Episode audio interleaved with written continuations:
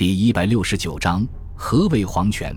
总结完了这三个王朝的皇权变化之后，我们再来回答本书最开始的那个问题，即何谓皇权？又或者说，何谓罗马元首制时期的皇权？这个问题也要分几个维度和几个时间段来回答。在元首制初期，即尤利亚克劳迪王朝时期，皇帝就是元首，一个身份与地位胜于普通议员的议员。皇帝既是元老院中的一员，亦是超出元老院之外的存在。对于其他议员来说，皇帝可以是政治盟友，也可以是政治对手，可以是庇护人，但是绝非我们常言的君主。此时的皇权是一个奥古斯都的头衔，加上理论上帝国军队的最高指挥权。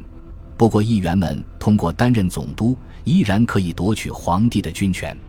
不过，随着时间慢慢推移，元老院的地位与权势也在不断下降，皇权背后的军队、制度、机构也在逐渐增多。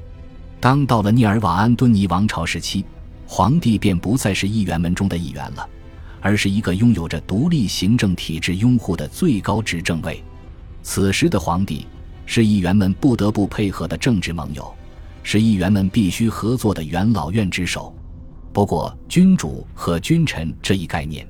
依然尚未在罗马帝国诞生，因为即便是在涅尔瓦安敦尼时期的皇帝，也不能彻底废除元老院。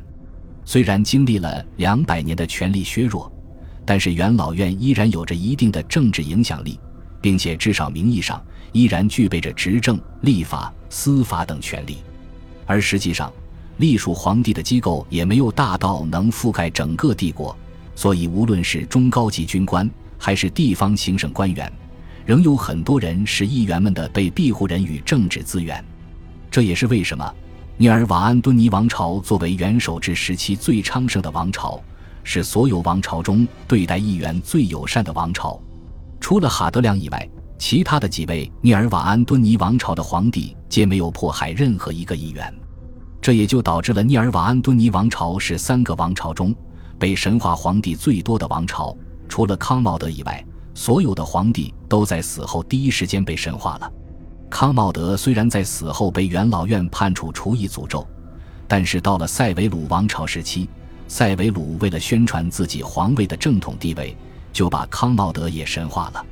这是第一次有被元老院恨之入骨的皇帝得到神化，但绝不是最后一次。